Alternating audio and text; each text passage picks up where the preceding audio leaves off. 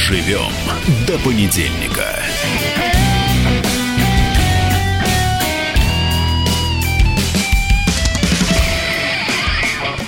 Всем доброе утро. В эфире «Доживем до понедельника». С вами я, Тина Канделаки. И сегодня у меня в гостях министр здравоохранения Российской Федерации Вероника Игоревна Скворцова. Здравствуйте, Вероника Игоревна. Доброе утро. А, я э, веду утреннюю программу с Максимом Шевченко по понедельникам, и мне очень часто приходят вопросы по поводу системы здравоохранения. Я к вам обратилась с запросом, вы ответили согласием, за что вам большое спасибо. И сегодня в эфире радио «Комсомольская правда» можем с вами поговорить о здоровье наших граждан. Начну с самого обычного вопроса. Скажите, пожалуйста, когда вы сами в последний раз обращались к врачам, где и как это было? Я ежегодно прохожу диспансеризацию. Угу.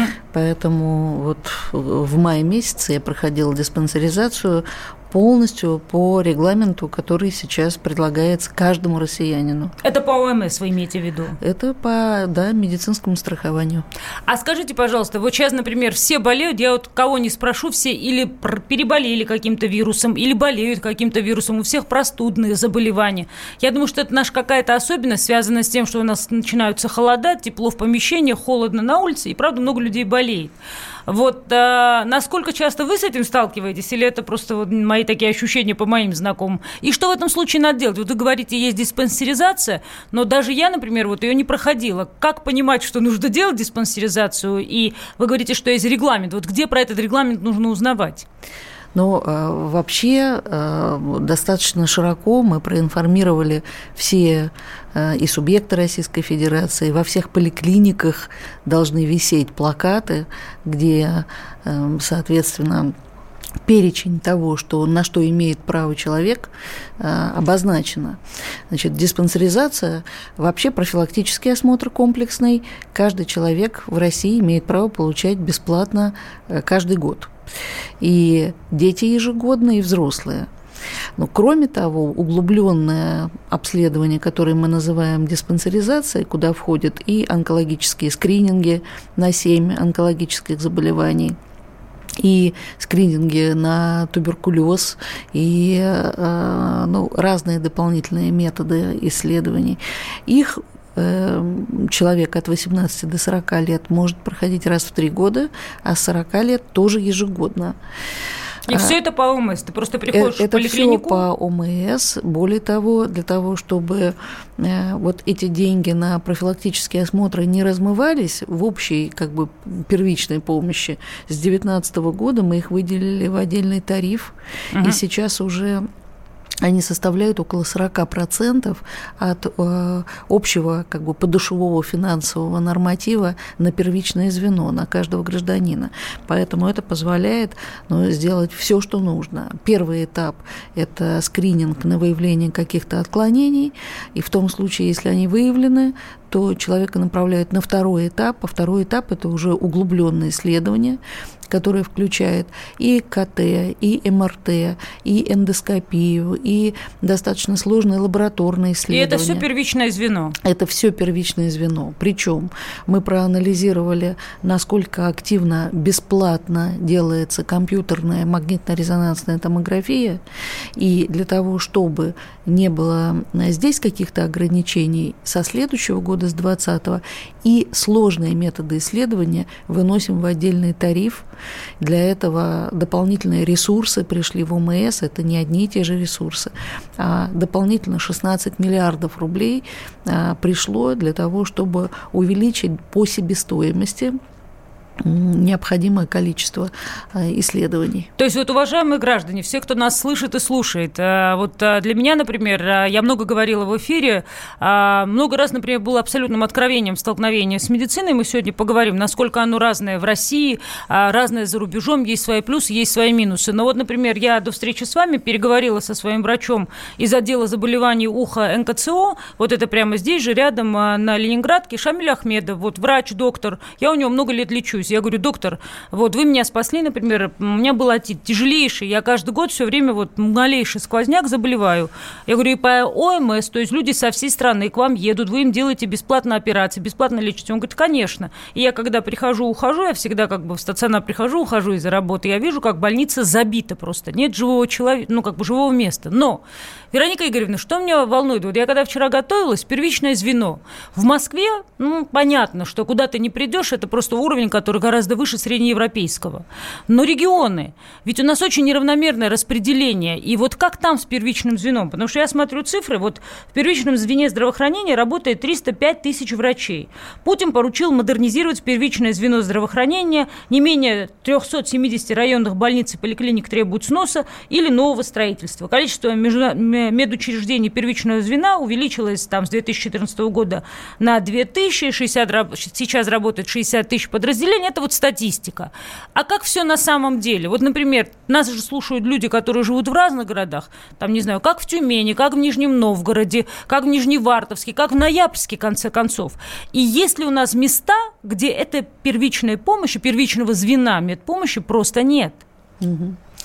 Значит, э, что очень важно отметить? Вот э, за последние 10 лет сделано не просто много, а совершенно принципиально новые вещи в российском здравоохранении для того, чтобы обеспечить доступность каждому человеку, независимо от того, где он проживает, а, доступность медицинской помощи любой срочности и любой сложности. Вот это я хочу подчеркнуть.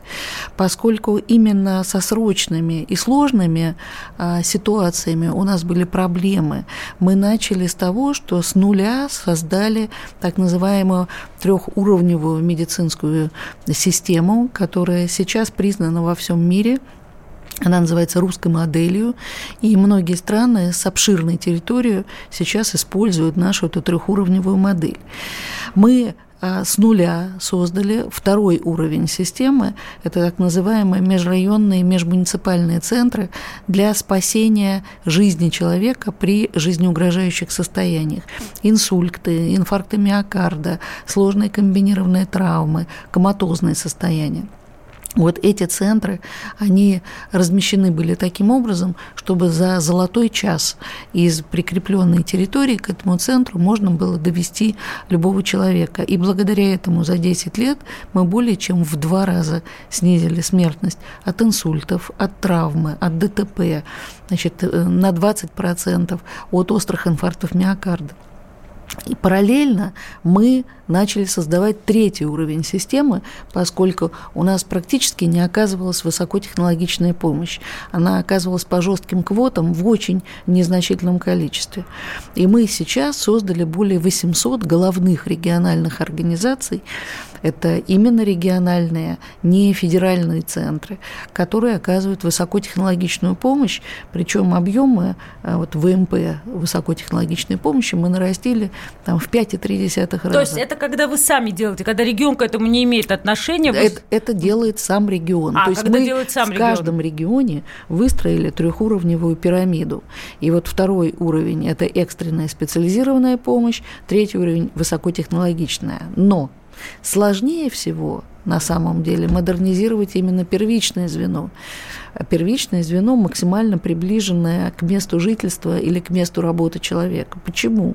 Потому что, как вы сказали, это более 60 тысяч объектов, которые распределены по всей территории страны. Неравномерно. Неравномерно, потому что э, разная плотность населения и э, проходят очень непростые миграционные, социальные, демографические изменения, меняется распределение населения по территории страны. Ну, плюс специалисты, плюс их зарплаты, плюс желание работать. Плюс э, большинство из этих первичных э, объектов было выстроено более 70 лет назад. Это был как бы пик после Великой Отечественной войны, когда в конце 40-х, в 50-е годы строили первичное звено. И потом чуть-чуть достраивали в 70-е То есть, годы. когда мы говорим, что они находятся в, состоянии необходимой реконструкции, то есть мы имеем в виду, что вот, вот эти именно медучреждения... Накопились проблемы, накопились проблемы в районных и центральных районных больницах, в поликлиниках, особенно небольших городов. И сейчас перед нами стоит задача э, провести тотальную ревизию. То есть э, по... Как вы это делаете? Вот э, мы начали этим заниматься на самом деле в 2014 году. И с 2014 по 2016 год впервые с советского периода полностью обновили все требования к размещению первичной инфраструктуры. То есть регламенты созданы, Сделали... по которым полностью. И в 2015 году мы создали автоматизированную геоинформационную систему для помощи регионам, поскольку она автоматизированно считает время доставки пациента из любого населенного пункта в любую медицинскую организацию.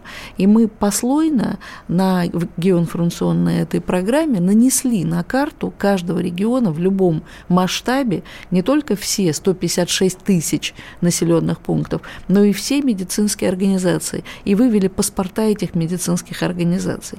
Вот механизмы созданы. Нам удалось благодаря этому прекратить разрушение сельской медицины. Вот э, если посмотреть период с 2000 года по 2014 год, было почти 5 тысяч закрыто ФАПов и амбулаторий сельских. Вероника Игоревна, прерву вас на этой минуте. У нас а, реклама на радио «Комсомольская правда». Мужчина и женщина. На каждый вопрос свое мнение. Говори, говори, что ты? Почему именно сейчас? Они в 14-м, когда начали Донецк и Луганск долбать так, что пух и перья летели. Так ты сейчас-то ему зачем этот вопрос задаешь? Я задаю вопрос. Тихо. Чш. Накал страстей на радио «Комсомольская правда». Семейный подряд Норкиных в поисках истины. По будням в 9 вечера. Просто о сложном в программе «Простыми словами». Да я не Америку открываю. Больше? Я, я не понимаю, когда пожалуйста. этот беспредел закончится. Не знаю. Доживем до понедельника. Доброе утро, это программа «Доживем до понедельника». У меня в гостях министр здравоохранения Вероника Игоревна Скворцова. Не договорили, надо договорить нам, Вероника Игоревна, про а, первичное, а, про а, первичное звено здравоохранения. Вот вы сказали, да. сделаю небольшую напоминалку, что у нас многие медучреждения из первичного звена здравоохранения, они как были построены до Великой, после Великой Отечественной войны, так они и стоят. И вот сейчас вы это все пытаетесь привести к общему знаменателю. Вот э, в каком все это состоянии и насколько быстро закончится эта модернизация? И главное, почему сейчас всех волнует? Раньше где были? Угу. Ну вот я э, хочу начать с того, чем мы завершили перед рекламной паузой, что нам удалось с 2014 года э, изменить ситуацию в том плане, что мы построили две с половиной тысячи уже ФАПов и сельских врачебных амбулаторий э, адресно, понимая, где они нужны. Кроме того, мы выявили те районы страны, где очень низкая плотность населения, и в населенных пунктах проживает менее 100 человек, и создали выездные формы работы. Сейчас уже 3800 мобильных медицинских бригад э, активно работают практически во всех регионах страны, и за ближайшие два года мы приобретем еще 1300 э, мобильных вот таких комплексов. Это санитарные поезда, это санитарная авиация? Это специальные машины, в основном это автотранспорт на разных шасси, в том числе и шасси КАМАЗа для высокой Как в Нижнем Новгороде этот проект? А, а это по всей стране этот проект угу. идет, и сейчас уже таких 3800 выездных бригад, которые полностью оснащены, в том числе и цифровыми возможностями. Вот, ну, там можно сделать флюорографию, маммографию, э, полностью лабораторные исследования и так далее.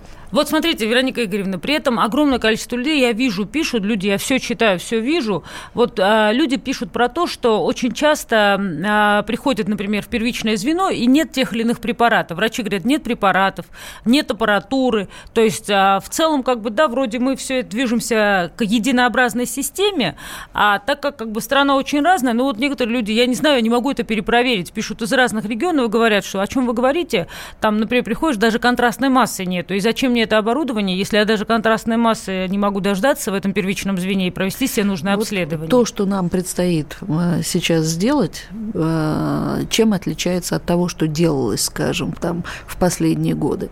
Тем, что дается очень большой дополнительный финансовый ресурс, позволяющий системно подойти к обновлению инфраструктуры первичного звена. То есть до там, э, конца ноября регионы должны э, составить оптимальные схемы размещения инфраструктуры первичного звена районных, центральных районных больниц и поликлиник. Они должны определить мощность с учетом численности проживающего населения сейчас и даже спрогнозировать динамику с учетом внутри миграционных каких-то процессов и демографических процессов, с тем, чтобы мы понимали, под какое количество населения мы будем, соответственно, обновлять эту инфраструктуру. И они должны составить паспорт каждой медицинской организации, касающейся степени износа и самого здания, и транспортных средств, и оборудования, и э, все, что касается штатного расписания и кадрового обеспечения. А скажите такую вещь, а вот все-таки, а когда, например, люди приходят и им говорят, что нет того или иного лекарства, нет как бы, да, там а, каких-то элементарных средств для проведения той или иной диагностики, это чья вина? Это... Вот, э, э, что касается стационаров, дневных стационаров и скорой помощи все лекарства абсолютно бесплатно обеспечиваются всем за счет средств обязательного медицинского страхования. То это регион, если что-то где-то А вот если в первичном звене, речь идет о первичном звене, то амбулаторное лекарственное обеспечение у нас а, его покупают сами, соответственно, регионы. люди или регионы для, или люди. для льготных категорий граждан. А, то есть, если условно есть, человек работает, и ему надо, он сам должен Вот купить. сейчас по действующему законодательству а, лекарственное обеспечение в амбулаторном звене бесплатно обеспечивается только 19% граждан. Это льготные категории, либо федеральные, либо региональные льготники. Дети туда входят, естественно. Дети до трех лет угу. обеспечиваются бесплатно за счет региональных бюджетов, а в многодетных семьях до 6 лет. Угу в связи с тем, что мы знаем о нарушениях, о которых вы говорите, и есть регионы, которые просто злоупотребляют, не выполняя свои обязательства, мы э, в прошлом году э, подняли вопрос о необходимости э, как бы трансформации вот этой системы амбулаторного лекарственного обеспечения и переходить на государственную систему возмещение стоимости лекарств, которые существуют ну, во всех странах с развитыми системами здравоохранения. Оно может называться еще лекарственным страхованием, то есть уходить от льготного обеспечения по очень ограниченным категориям граждан. Угу фактически к тотальному обеспечению с соплатежом со стороны Но граждан. Вот э, мы надеемся, что в течение двух-трех лет мы на эту систему перейдем. Я почему спрашиваю? Потому что вот, э, несмотря на ОМС, э, все-таки я регулярно слышу призывы: давайте соберем деньги и поможем этому ребенку, давайте соберем деньги и поможем тому ребенку. И у меня всегда возникает вопрос: если ОМС работает, почему мы все время собираем деньги на помощь детям? Вы знаете, ну, э, здесь объяснений несколько. На самом деле очень часто, а, э, значит, вот мы проверяем случаи сбора денег, и выясняется, что этому ребенку можно бесплатно оказать помощь, и это легко сделать даже не на федеральном уровне, а просто в региональном учреждении. Да нет информации, родители не знают или... Трудно сказать, либо есть э, заинтересанты, которые как бы предлагают услуги таким образом свои Э, родителям. Э, есть благородные благотворительные фонды, которым мы очень благодарны за то, что они собирают деньги на то, что сейчас не входит в программу государственных гарантий. Скажем, там э, синдром бабочки у детей, когда невозможно дотронуться до кожи, она пузырится, угу. это генетический дефект. Это очень дорого стоит уход за такими больными. И вот здесь благотворительные фонды очень нам помогают. А есть банальные вещи, и мы видим, что существуют фактически группы, которые, для которых это становится бизнесом. Вот надо различать эти две истории. Скажите, пожалуйста, вот тоже не могу не спросить. В этом году были задержаны при получении фризиума несколько женщин. Вот как вы это можете прокомментировать? И я знаю, что, ну, все знают, что премьер-министр Российской Федерации Дмитрий Медведев распорядился выделить э, деньги на закупку э, иностранных лекарств для детей, которые э, болеют хроническими заболеваниями с болевым и судорожным синдромом. Вот как вообще Министерство здравоохранения реагирует реагирует на эти случаи, и а, как быстро мы сертифицируем подобные лекарства для того, чтобы не попадать в такие ситуации? Значит, э, здесь я могу сказать следующее. Российская э, регламентация, вообще э, регуляторика лекарственных препаратов одна из крупнейших и мощнейших в мире, наряду с американской и европейской. И 6,5 миллиардов упаковок лекарств у нас в рынке находится ежегодно. И более того, мы сейчас в мире возглавляем фактически ну, как бы законодательную базу регуляторики, и наша признана одной из самых эффективных. Сертификация лекарств вы имеете в виду? Регистрация угу. лекарств, и с этим проблем нет, она у нас быстрая, и очень четкая. Речь идет сейчас о незарегистрированных препаратах, препаратах, а, которые не поданы на регистрацию компаниями-производителями по разным причинам, не хотят, допустим, приходить на наш рынок. Для этих случаев мы законодательно выписали возможность завоза этих лекарств по очень как бы быстро получаемому разрешению. Вот в прошлом году за два с половиной дня в среднем но не более пяти дней, такие разрешения давали. Исключением являются препараты из запрещенных как бы ограничительных перечней, наркотики и сильно действующие препараты. Просто их привести без разрешения через границу невозможно. Это нарушение уже не медицинское, а нарушение законодательства по а, внутренней безопасности и наркотикам. Но... Поэтому здесь, в данном случае, вот эти женщины, они две, два случая, и были арестованы. Но как для вы того, считаете, чтобы... можно наказывать? А, вы знаете, а, их не наказали и правильно сделали, потому что они как бы решились на это от отчаяния и не могли по-другому организовать лечение своим детям. Именно поэтому было принято решение централизованно закупить эти препараты, не зарегистрированные uh-huh. у нас, через Московский эндокринный завод. Это наш держатель всех наркотических технологий. И вчера мы первую партию получили. Всего э, мы провели большую работу с регионами. Сейчас чуть больше 11 тысяч э, упаковок нам необходимо. А сколько всего детей нуждается в таких незарегистрированных лекарствах, знаете? Вот всего сейчас э, регионы нам передали список на 550 детей. Но угу.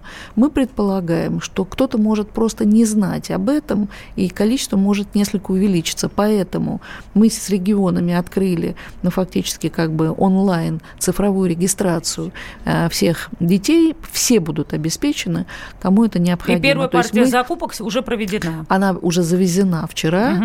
значит, на этой неделе до среды получит Москва, московские дети, и до конца недели по всей стране э, московский эндокринный завод развезет этот препарат.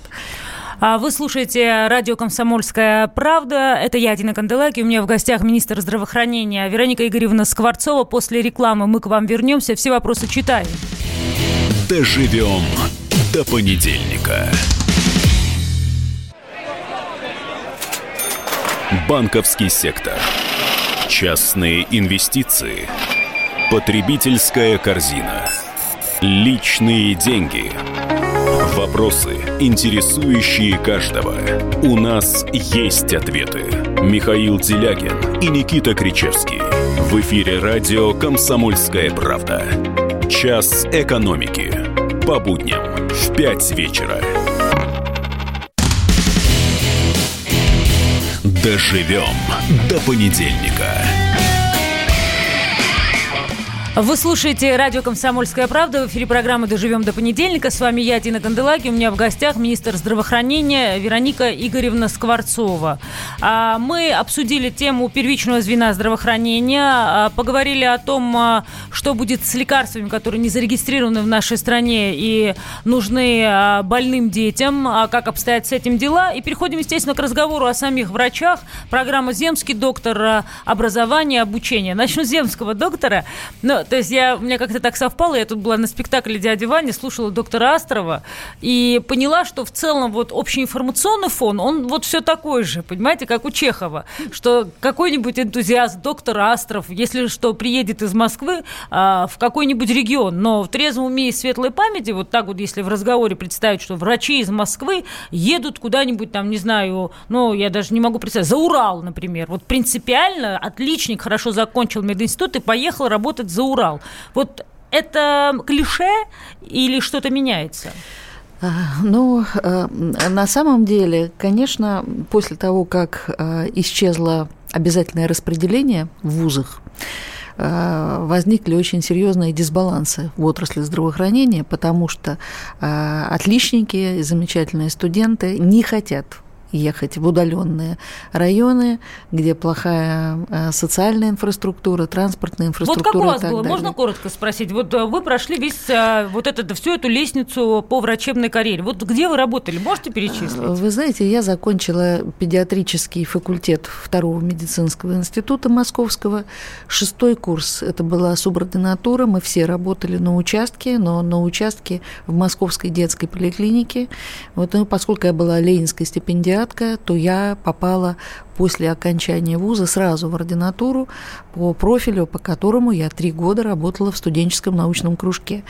Вот. Но тогда а, буквально не более 5% сразу попадали ребят в ординатуру, остальные распределялись, и они распределялись в первичное звено.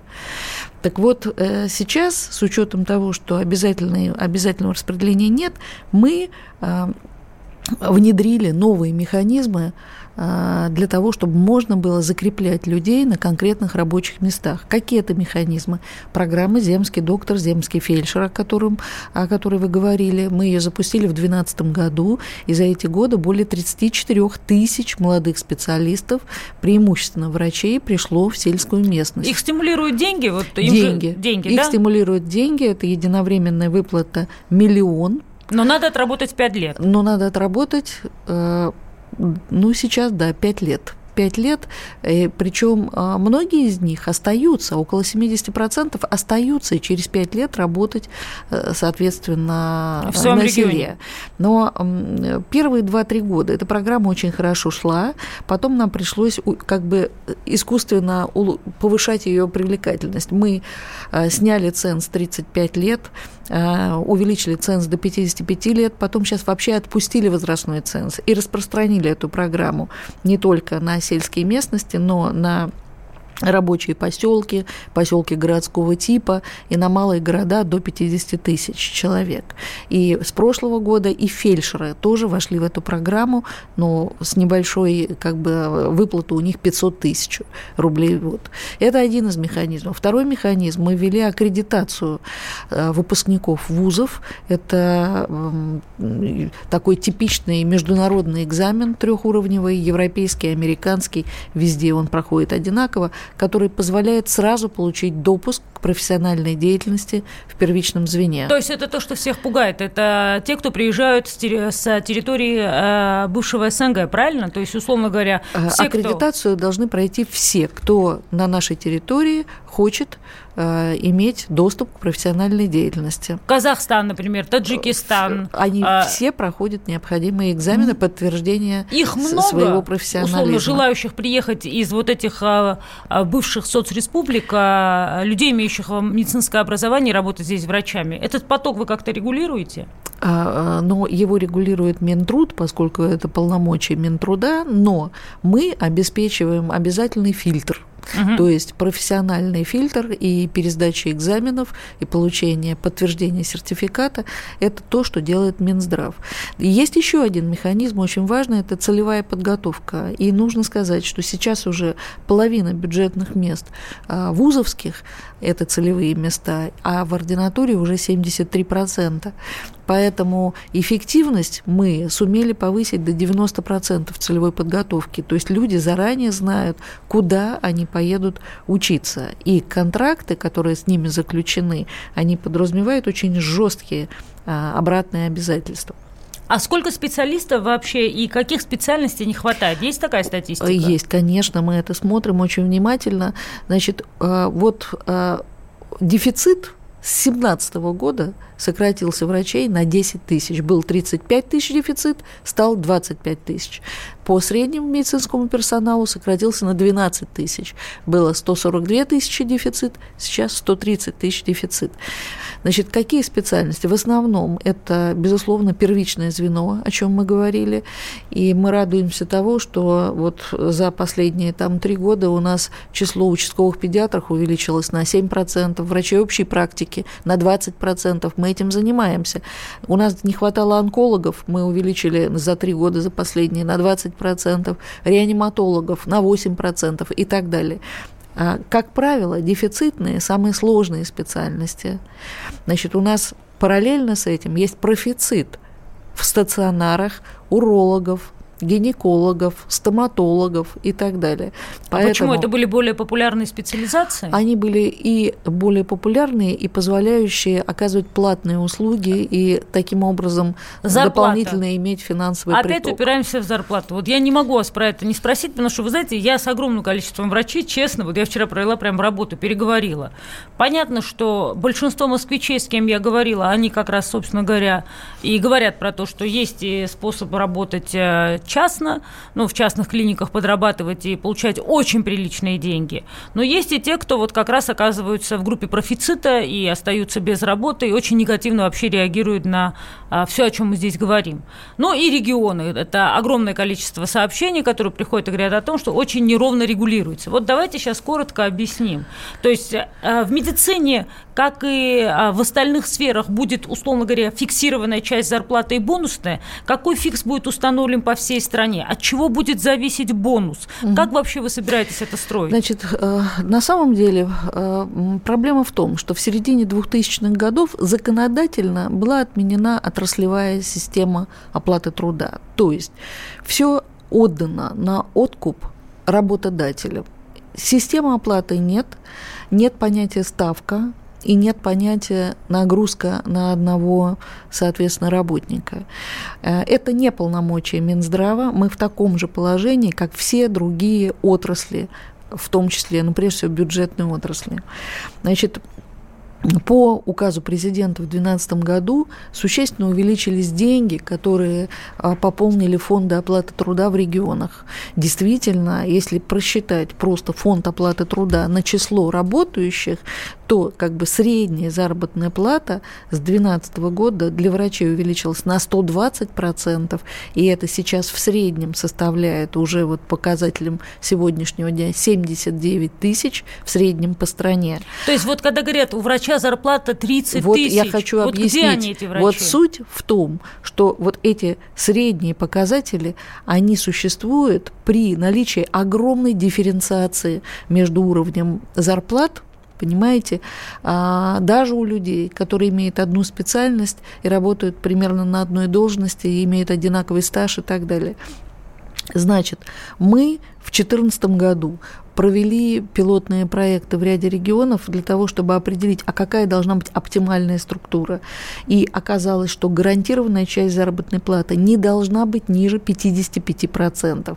Она должна быть 55-60%. Это вот то, что в 10 субъектах провели, правильно? Мы провели в 2014 году.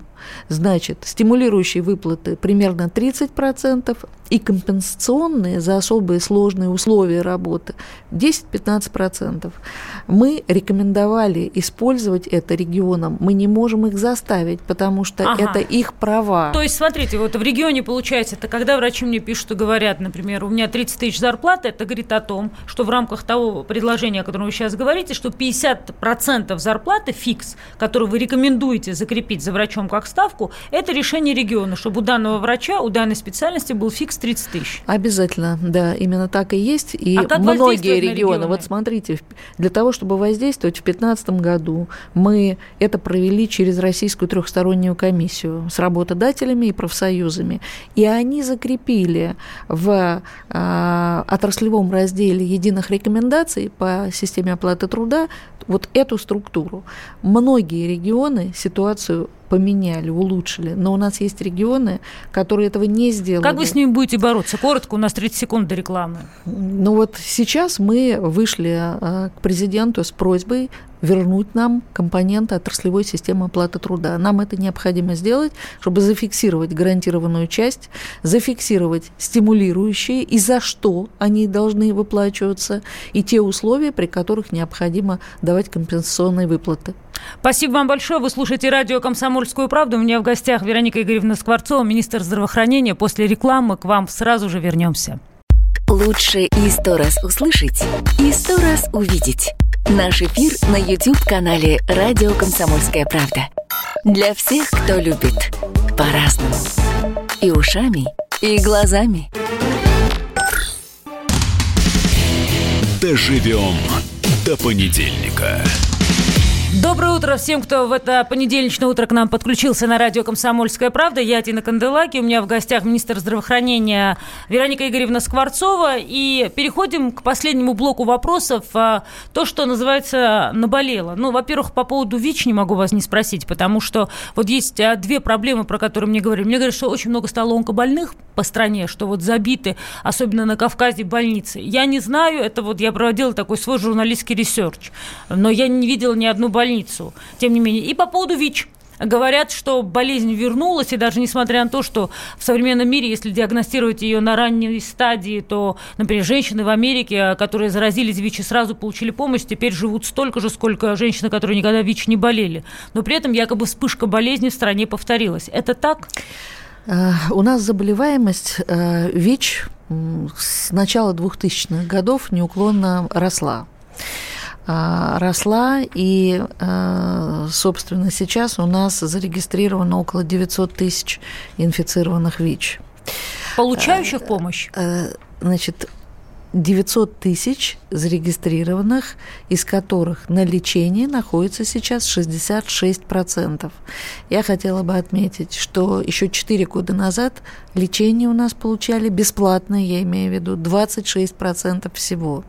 И вот пошагово, здесь в чем проблема этих людей, они из разных социальных групп, необходимо э, обязательно э, как бы мотивировать к постоянному наблюдению, к диспансерному наблюдению. А почему они не мотивированы? Это они боятся? По разным причинам. Есть группы э, наркоманов, потому что главной причиной заражения в нашей стране очень много лет э, был инфузионный способ, инъекционный, то есть это ин, инъекционные наркоманы. Ну, то есть болезнь наркоманов. Сейчас ситуация, она изменилась, и на первое место вышли гетеросексуальные половые связи.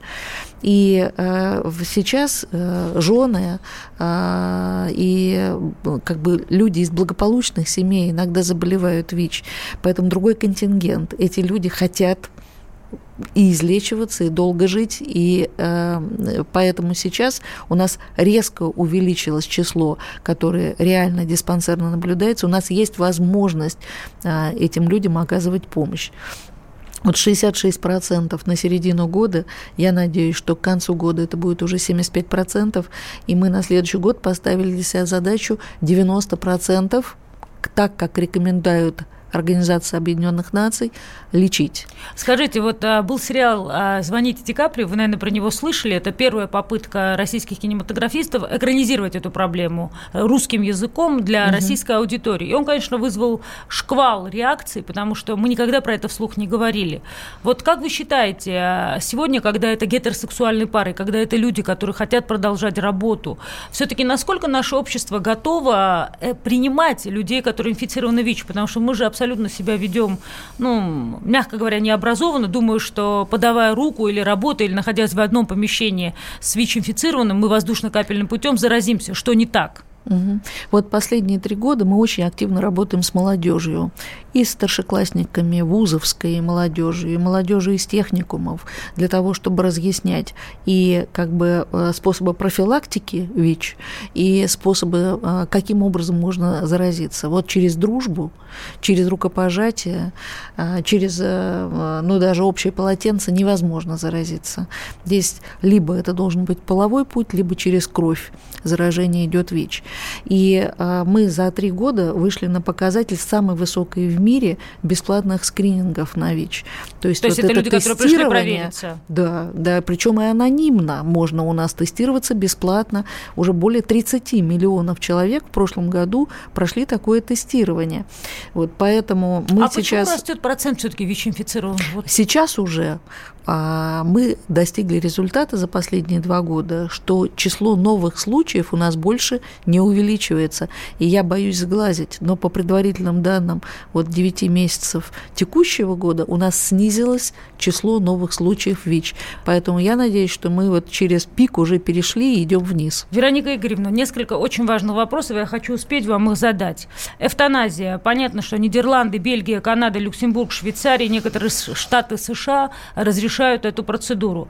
А как вы считаете, возможно, для некоторых пациентов эвтаназия может быть гуманным способом избавления от страданий? Насколько возможно, что в будущем в России эвтаназию разрешат? А, вы знаете, это очень сложный вопрос, касающийся главного права каждого человека на жизнь. И а, в странах это решается референдумом поскольку, во-первых, разные преобладающие религии в разных странах. Протестантская вера и православная очень отличаются друг от друга и формируют совершенно разные мировоззрения. Кроме того, а, существуют и другие способы а, избавления от страданий. Вот те сильно действующие наркотические препараты, о которых мы с вами говорили, и которые даже не зарегистрированные, мы централизованно завозим в страну. И а, способы избавления от удушья и так далее. Вот то, что называется паллиативной помощью, и это то, что сейчас очень активно развивается в нашей стране. Поэтому я не буду как бы прогнозировать, как вопрос будет решаться вот этот конкретно в нашей стране. А, само население должно будет решить, оно готово на это пойти или нет. Потому что, кстати, в тех странах, о которых вы говорили, есть и злоупотребление этим правом, и есть как бы а, В случае врачи... убийства людей вы имеете в виду? Я имею в виду это, да. Второй вопрос очень важный. Чехия, Польша. Сегодня действует программа хирургической стерилизации осужденных мужчин за преступления сексуального характера. Мы с Максимом Шевченко много про это говорили. Насильники, педофилы. Те чудовищные случаи, которые произошли, несколько случаев за последние месяцы в России. Вопрос. Значит, а, большинство а, заключенных соглашаются на кастрацию по причине бессрочного нахождения в психиатрических учреждениях в случае отказа. Есть способ принудительной стерилизации педофилов. Это как способ их оградить от а, а, детей, от противоправных действий. Есть химическая кастрация. По, учитывая несовершенство судебной системы, вот а, как вы относитесь к этому? У вас ровно одна минута для того, чтобы ответить. Э, я считаю, что здесь решение должен принимать судебный эксперт, судебно-психиатрический эксперт, в том случае, если речь идет о маниакальном состоянии и о повторяемости этих преступлений, то это реальный как бы способ решения проблемы. Министерство здравоохранения могло бы выступить инициатором? Нет, это не полномочия Министерства здравоохранения, точно. Но совершенно. вы считаете, что это было бы справедливо? А, это, это один из способов решения проблемы для маниакальных пациентов. Осталось много вопросов. Я надеюсь, что мы с вами еще раз встретимся. Спасибо большое, что пришли. Спасибо большое Спасибо за вам большое. откровенный разговор. Вероника Скворцова, министр здравоохранения Российской Федерации в эфире радио «Комсомольская правда». Доживем до понедельника. Лучше и сто раз услышать, и сто раз увидеть. Наш эфир на YouTube-канале «Радио Комсомольская правда». Для всех, кто любит по-разному. И ушами, и глазами.